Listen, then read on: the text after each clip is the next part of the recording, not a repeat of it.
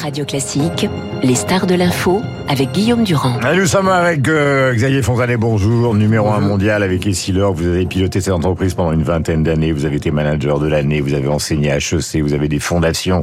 Et vous portez la bonne parole un petit peu partout pour défendre le, la, la, la valeur fondamentale de l'entreprise et justement euh, retrouver euh, par le biais de cet enseignement, en tout cas des conseils que vous apportez, un vrai goût de la stratégie aux Français, car des Français qui sont numéro un dans le monde. Commençons justement par cette affaire-là, c'est-à-dire que vous considérez comme ex-patron et comme, euh, j'allais dire, militant de la stratégie, que nous, on a un problème dans l'Europe du Sud, c'est qu'on commence euh, à sombrer très rapidement dans le romantisme et pas suffisamment dans les chiffres. Pour vous, les chiffres sur cette réforme sont implacables. Oui, non, c'est vrai que les Français adorent les idées. Mmh. Et c'est le café du commerce, c'est que euh, ce serait assez utile de, les, de leur mettre sous les yeux des, des chiffres simples. Mmh. Donc des chiffres d'ailleurs qu'on peut trouver, que chacun peut trouver sur, en allant sur Internet, mmh. puisqu'il y a maintenant énormément de choses. Alors lesquels, Xavier Alors, si vous voulez, moi, je, euh, en, prépare, en préparant l'émission, je, je, vous m'aviez appelé il y a une petite semaine, donc j'ai regardé simplement, chacun peut regarder ça.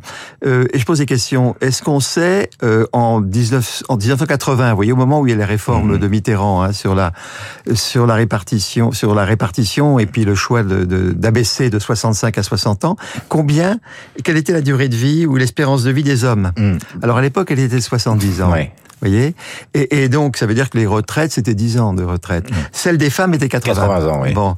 Euh, en 2020, eh ben, l'espérance de vie des hommes est passée à 80. On mmh. a pris 10 ans. Et celle des femmes à 86. Mmh. Vous voyez Donc, ça veut dire en moyenne 8 ans de plus de durée de vie. Donc, comme euh, c'est de la, la, répartition, la répartition, c'est clair. C'est un système dans lequel il y a ceux qui payent, qui cotisent, et il y a, il y a ceux qui reçoivent l'argent. Alors, après, on a envie de regarder des chiffres très simples. Combien est-ce qu'il y a de retraités? Alors, combien est-ce qu'il y avait de retraités en 80 bah, eh ben, c'était c'était un vous m'avez dit entre 1 1 5 millions, 5 millions, voilà. il y avait 5 millions. Et combien de cotisants à l'époque? 14. Et combien de retraités aujourd'hui? Ils sont très très nombreux. 14 millions. Bah oui. Donc on est passé de 5 à 14. Et combien de retraitants? 18.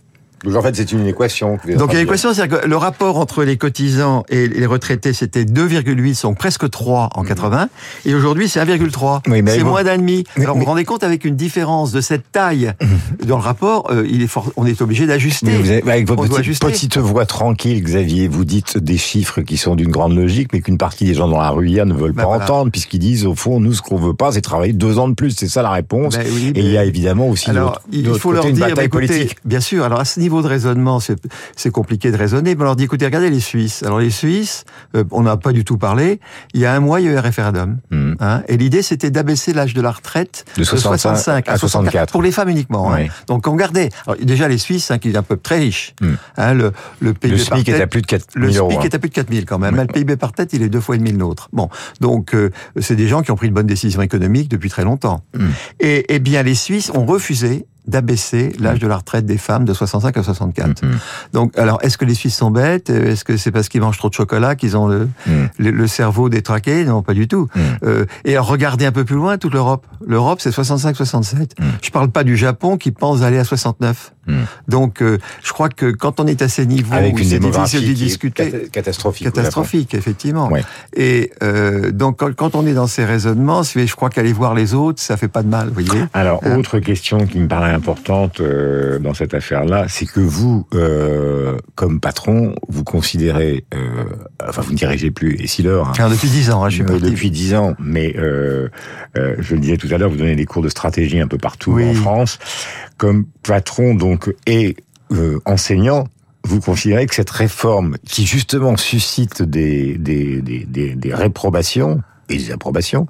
Cette réforme n'en est pas une. C'est bah, une espèce de réformette. Ah ben absolument. Je crois que le mot réforme, même peut-être, c'était peut-être presque maladroit de l'avoir choisi, parce que le vrai sujet, ça aurait été de passer à la capitalisation. Mm. Ça, c'est une vraie réforme. On change complètement de système. D'autres pays l'ont fait, la Nouvelle-Zélande, par exemple, ou la Suisse, sont passés en capi, hein, il y a, il y a 30-40 ans. Là, on ne fait que répartition, et répartition quand c'est les gens qui payent, euh, les, les cotisants qui cotisent pour les retraités, quand il y a une telle augmentation de la durée de vie, on est obligé de recaler les chiffres. Donc c'est plutôt un recalage de paramètres qu'une réforme. Ouais, mais on vous reste savez dans, dans la répartition. Mais Xavier, vous savez qu'en France, nous, on est dans ce registre du rejet du privé et de la sanctification du public. Donc l'idée que c'est les plus riches qui vont pouvoir cotiser voilà. à leur seul profit, ils ne l'acceptent pas. Voilà. Alors il faut travailler toutes ces idées. Je crois que le mot riche, il faudrait presque travailler l'idée du mot riche, parce que dans la richesse, quand vous avez un entrepreneur qui a mis tout son argent dans des machines-outils, Hmm. en concurrence avec des Suisses et des Coréens, et qui donne du boulot aux Français, et que les Français ont peur de mettre leur argent euh, à risque en bourse. Hein. Mm. Ils mettent dans le bâtiment, ils mettent dans, l'habitation. Ben, je trouve que les- les- la partie de la richesse qui est mise à risque, il faut trouver un autre nom. Vous comprenez? Euh, Un riche qui met tout son fric dans des sociétés, on pourrait presque dire que c'est un bienfaiteur puisqu'il donne du boulot. Mm. Donc je crois qu'il y a un vrai travail. Vous en avez discuté dans les couloirs avec Marc Lambron, donc de l'Académie française. que- vous qu'il dites, faut réécrire il faut le dictionnaire. Il faut réécrire le Les dictionnaire. Français s'entendront beaucoup mieux. Mhm. Et j'avais discuté d'ailleurs avec euh, Bouliquin, qui était un un académicien décédé, on avait discuté Ouais. sur le concept de justice sociale. Mhm. Et je lui ai dit, oui, et donc il- l'Académie refuse de définir le mot justice sociale parce qu'il s'est rendu compte que c'est des mots qui n'ont pas de sens. Alors, est-ce que d'après vous, euh, alors je rappelle que c'est votre point de vue qu'on écoute ce matin. Ah oui, c'est mon point de vue, attention. hein. C'est c'est- c'est pas forcément le point de vue des politiques et de la réforme telle qu'elle se met en place, mais c'est intéressant d'entendre un point de vue qui soit justement euh, disruptif sur tout ça. Est-ce que fondamentalement, c'est à l'État de régler ces problèmes-là? Ah ben, alors d'ailleurs, cher ami, vous posez la question absolument fondamentale. Alors là, je vais profiter d'une expérience que j'ai, puisque j'ai eu la chance par ici lors de, de bourlinguer dans le monde entier. hein. Et donc, j'ai pu voir sur 40 ans les grandes réformes. Mm. Et celle qui est le plus intéressante, par rapport à votre question, c'est l'Allemagne. Et on a oublié, si vous voulez, que dans les années 2004, quand Schröder et Hartz étaient au pouvoir, ils ont fait une très grande réforme. Alors la première réforme, ça consistait à dire il n'y a plus de sous. Donc Schröder a expliqué aux Allemands que l'État n'avait plus de sous. Et à ne l'époque, pas la- abonder. il ne pouvait pas abonder. À, l'époque, la dette au passage était 70% du PIB, alors que nous, on était à 110. Bon. Mm. Et il a dit, je peux pas abonder. Je peux pas, euh, je peux pas euh, combler les trous, les, les, les, les- trous des caisses de retraite. Et les caisses de retraite étaient en perte. Hmm. Donc, Et il leur dit Démerdez-vous. Démerden sich, hein, tous les Allemands savent bien. Et donc, ces syndicats et patronats, bah, qui se sont mis en face des comptes, ils sont été obligés de regarder, puis ils ont vu que ça tenait pas. Mais vous savez qu'en trois mois, ils ont passé la retraite à 65 ans. Mm. Et les comptes se sont équilibrés en trois ans. Oui, mais là, il parle de vitesse. retraités pauvres, voilà, parce qu'il y a aussi une, alors, il y a une bataille en Allemagne. C'est-à-dire, on parle beaucoup euh, dans ceux qui sont défavorables à, à- à la proposition actuelle de salariés pauvres, de retraités pauvres en Allemagne, de gens qui ont des travaux précaires, etc. Vous qui avez Oui. travaillé en Allemagne pendant Alors, des si années, c'est vrai, a c'est faux. effectivement, alors il y a eu tout, si voulez, il y a eu un autre, il y a eu deux choses Justement, dans l'après de À mon avis, c'est un peu faux. Alors, il faudrait qu'ils aillent voir un tout petit peu, qu'on ait les chiffres pour parler de ça sérieusement. Ce qui est sûr, c'est que il y a eu des grandes transformations en Allemagne à cette époque-là. Il y a eu ce qu'on appelle le CDI. Mm. Ils ont passé les CDI à temps variable. C'est-à-dire que ce qu'ils ont fait, c'est que le CDI, vous avez un, vous avez un CDI, Mhm. simplement on vous garantit pas la, la- la quantité de travail, elle va dépendre de l'économie. Mm. Et en échange de ce changement du contrat de travail, ils ont donné des intéressements massifs. Mm. Les gens de Volkswagen, les bonnes années, les ouvriers touchent 15 000 euros Mm. en bonus. hein. Mm. Donc c'est-à-dire que c'est considérable, c'est 40% du salaire au moins. Mm. Et ils ont par contre aussi fait un truc qui s'appelle, euh, qu'on a appelé ici les mini-jobs, Mm. hein. mais c'était en fait une lutte contre le travail au noir pour le temps partiel. Mm. Et donc ils ont fait un truc très astucieux, c'est qu'ils ont fait des contrats Mm. avec des salaires très bas, mais aucune charge sociale, pour que tous les gens quittent le noir et, euh, et se remettent dans l'économie. Mm. Et ça, ça a été donc surtout pour le temps partiel. Ouais, mais c'est un des arguments justement ceux qui sont opposés à la réforme Ils ont appelé ça aujourd'hui. les mini-jobs. Alors, ce qu'ils disent pas quand même, c'est qu'il s'est créé, ça je connais que- avec qui m'a confirmé, il s'est créé 9 millions de mini-jobs, 3 millions de personnes en ayant deux. Mm. Et c'est avec ça qu'ils ont réduit euh, le chômage à l'époque. Donc, euh, moi je veux bien qu'on dise ça, mais qu'ils aillent un peu plus voir ce qui se passe de près, euh, parce que moi j'ai quand même beaucoup travaillé en Allemagne. C'est quand même un pays qui est plus prospère que nous. hein. Question, vous êtes français, euh, une grande partie des gens, comme par exemple Patron de Fosse Ouvrière, euh, euh, les syndicats en général, hein, pas les, les, les, les plus radicalisés comme la CGT, ils considèrent qu'on est une exception. Euh, Période Mitterrand, vous avez évoqué vous-même vous-même tout à l'heure, c'est on est repassé de 65 à 60, et ils disent au fond on a choisi un chemin totalement. Alors là, vous nous donnez des chiffres, hein, vous dites il faut voir les chiffres et pas simplement le romantisme. Eux ils disent en gros c'est la vie contraire quoi. Nous on est sur un registre, euh, on veut travailler moins. euh, on est productif Oui, finalement, avec moins de travail, on produit autant que les autres, Voilà, disent-ils. Ouais, ouais. Et, et ce sont les arguments qui, qui, qui vous assènent, c'est-à-dire que vous êtes un méchant patron et eux ils sont une exception culturelle. Alors, moi, j'ai Et moi, je suis là. N'oublions pas que nous sommes en pleine économie mondiale, d'accord? N'oublions pas que nous sommes tous en concurrence. D'accord? Alors les patrons sont vraiment des saints parce que c'est eux qui portent tout le stress de la concurrence Mm. pour laisser les gens avoir des raisonnements comme celui-là. Et, et n'oublions pas que toutes les charges sociales rentrent dans les prix de revient. C'est-à-dire que moi, donc à mon époque, déjà il y a dix ans, euh, un salaire français, il fallait pratiquement le doubler avec toutes les charges. Hmm. Le, premier poste étant la retraite. Donc les gens n'arrivent pas à comprendre que allonger le, la durée de travail, ah, mais ils le comprennent, ils veulent, même vous augmenter les, les, la fiscalité. C'est ce qu'on entend.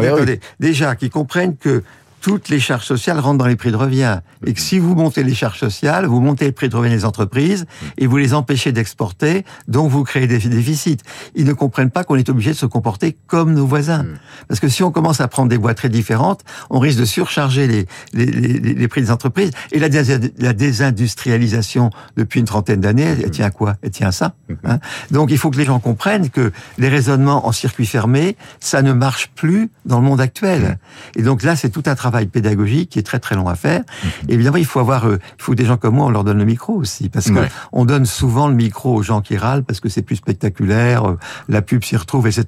Mais je crois qu'il y a un vrai travail. Et en Allemagne, le, il faut savoir que quand Schröder a expliqué il y a plus de sous, les médias, euh, ont, notamment le groupe Bertelsmann, a été tout à fait exemplaire et a permis à tous les ministres d'expliquer. Alors il y avait tout le groupe de Bild mhm. qui foutait le bordel, etc. Mhm. Mais ça, c'est le c'est la presse. Oui, c'est la presse. Mais il, il faut dire que Bertelsmann a vraiment fait un travail absolument exemplaire qui a permis d'expliquer. Et je crois que ça, ça a marché avec les Allemands. Hmm. Donc je crois qu'il y a vraiment un, il y a un travail, il y a un gros travail à faire. Alors moi, je fais ça en tant que retraité. Euh, je fais ça enfin, retraité, retraité, bon, retraité actif, mais oui. parce qu'il y a le boulot, vous voyez. Le boulot, ça conserve. Hein. Et je vous vois aussi, vous êtes en grande forme. Hmm, parce que vous devriez, vous devriez être à On va sombrer en pleine flagornerie, on va s'arrêter. Vous êtes en grande forme. J'ai un dernier point pour vous, parce qu'on en parle euh, souvent, justement, et si l'or c'était dans le monde entier, vous étiez en Russie. Est-ce que la Russie est un pays comme les autres, puisqu'on est dans un contexte aussi ça, ça joue hein, oh Est-ce que, est-ce que vous considérez, vous comme industriel, que la Russie est un pays où on peut travailler normalement?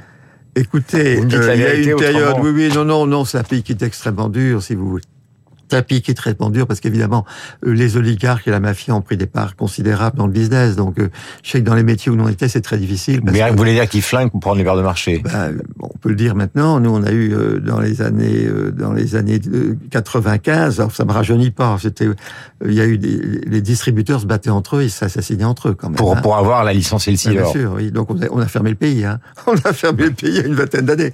Donc c'est un pays dur, hein. un pays très très dur. Merci Xavier Fontanet d'être venu ce matin. On vous retrouve euh, sur euh, BFM Stratégie, notamment évidemment à travers toutes les toutes les conférences euh, que vous donnez. Et je rappelle que vous avez aussi des fondations pour demander justement pour aider les jeunes à monter des entreprises ou en tout cas à, se, bah, à réaliser leurs rêves tout simplement en tant qu'entrepreneur. Il est 8h30. Euh, nous allons enchaîner avec Pascal Bruckner et Marc Lambon qui va revenir euh, en, il est en train de réfléchir à la définition de la richesse qu'il pourrait vous apporter, euh, qui va revenir sur la structure éruptive de la France, autre aspect de ce qui se passe en ce moment. Mais pour l'instant, c'est évidemment la revue de presse avec Philippe Gau et le rappel des titres